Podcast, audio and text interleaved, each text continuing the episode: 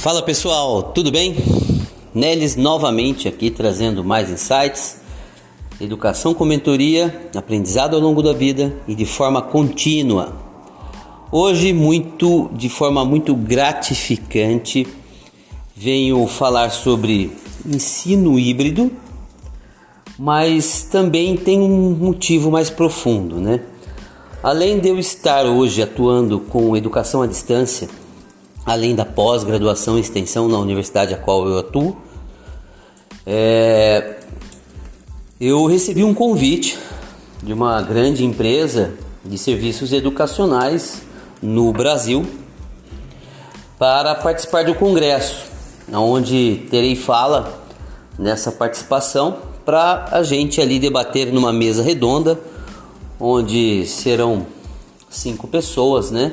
duas pessoas dessa empresa grande é, a nível nacional, na verdade já atingindo América Latina. É, a universidade a qual eu atuo, né, nesse momento, Universidade Mogi das Cruzes, e teremos também a participação é, de uma professora da PUC do Rio de Janeiro e uma outra professora também da, é, do Nordeste, da UNIT, uma outra instituição de ensino e a gente ali vai debater sobre ensino híbrido. E o que, que seria ensino híbrido hoje? É, se pensa em muita coisa, né? Ensino híbrido você já começa a pensar. Vamos, vamos, vou colocar para você pensar. E se você pensar há, um tempo, acho que em 2010 lançou um, um filme que era Anjos da Noite, né? né? Que era os vampiros contra os lobisomens. Daí saiu um, um, um híbrido, que era um lobisomem meio vampiro. Então ele era os dois. Então você faz logo uma junção de pensamento. Então híbrido é metade uma coisa, metade outra. Né? Não deixa de ser uma verdade. Mas hoje, com os conceitos de hibridismo na educação, é, o aprofundamento no ensino ele foi muito mais avançado, principalmente pós-pandemia, onde tudo digitalizou. A gente não tinha presencialidade, a gente tinha só o meio digital. Ou a gente fazia de forma remota, ou a gente fazia, faria, é, naquele momento todos os professores ou outro tipo de ensino, reuniões eram também remotos, mas também tinha gravações que deixavam para os alunos verem no momento que eles tinham é, é, possibilidade e era mais flexível, que é mais puxado um pouco para EAD, né? A questão da gravação. E hoje o grande debate do, do ensino híbrido não é a questão do meio a meio. O ensino é ensino, não se discute. A qualidade deve haver, não se discute. Ponto. Ok?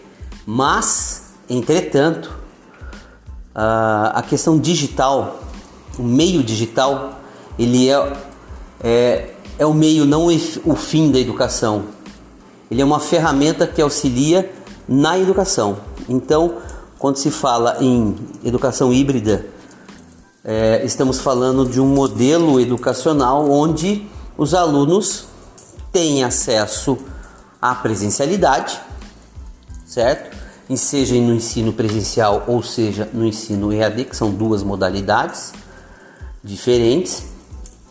É, mas nas duas, a questão digital é uma ferramenta onde o próprio professor ou em educação corporativa, o participante ele tem a possibilidade de estudar aqueles itens gravados ou ter reuniões ou aulas online.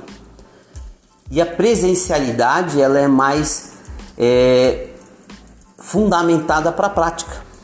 Então, ou seja, nesse modelo, professores e alunos terão mais protagonismo na questão da prática, juntando ju justamente a questão da teoria e prática e melhorando a qualidade de profissionais que saem do, do ensino superior, no caso.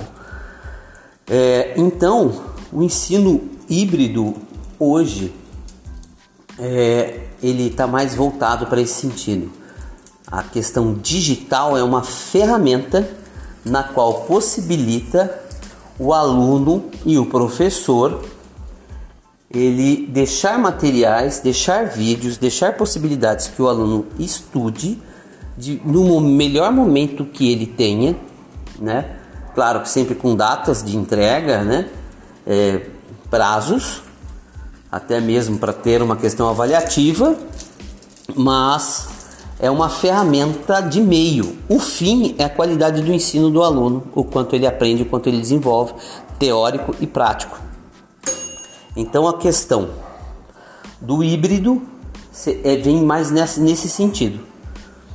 É, a gente trabalhar a ferramenta digital ou as plataformas digitais, é, qualquer meio que seja digital.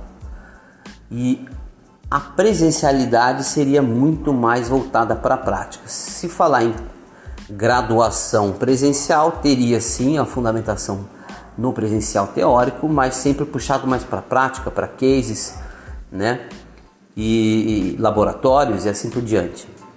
No EAD também.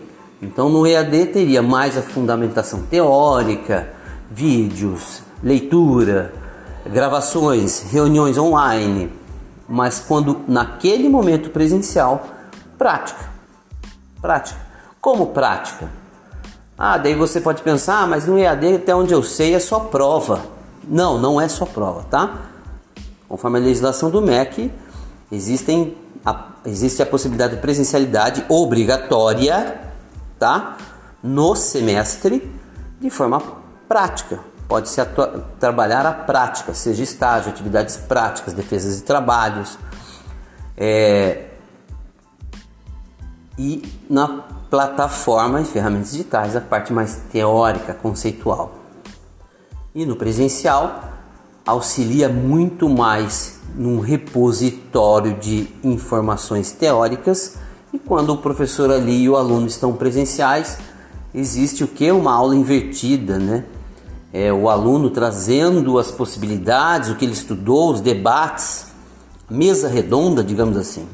Então ele traz mais prática então a questão da, do ensino híbrido, a hibridização do ensino, ela está mais voltada para esse sentido. Então a ferramenta digital se torna o meio, o meio entre aluno e professor. E o final é a qualidade teórica e prática do aluno e professor. Então eu estou trazendo isso para vocês mais a título de curiosidade porque como estarei no congresso no Rio de Janeiro, CIAED, é, que ocorre esse ano, é o 28º encontro né, de, internacional do congresso de, de cursos da modalidade EAD, no caso, trazendo a questão do ensino híbrido, ensino híbrido.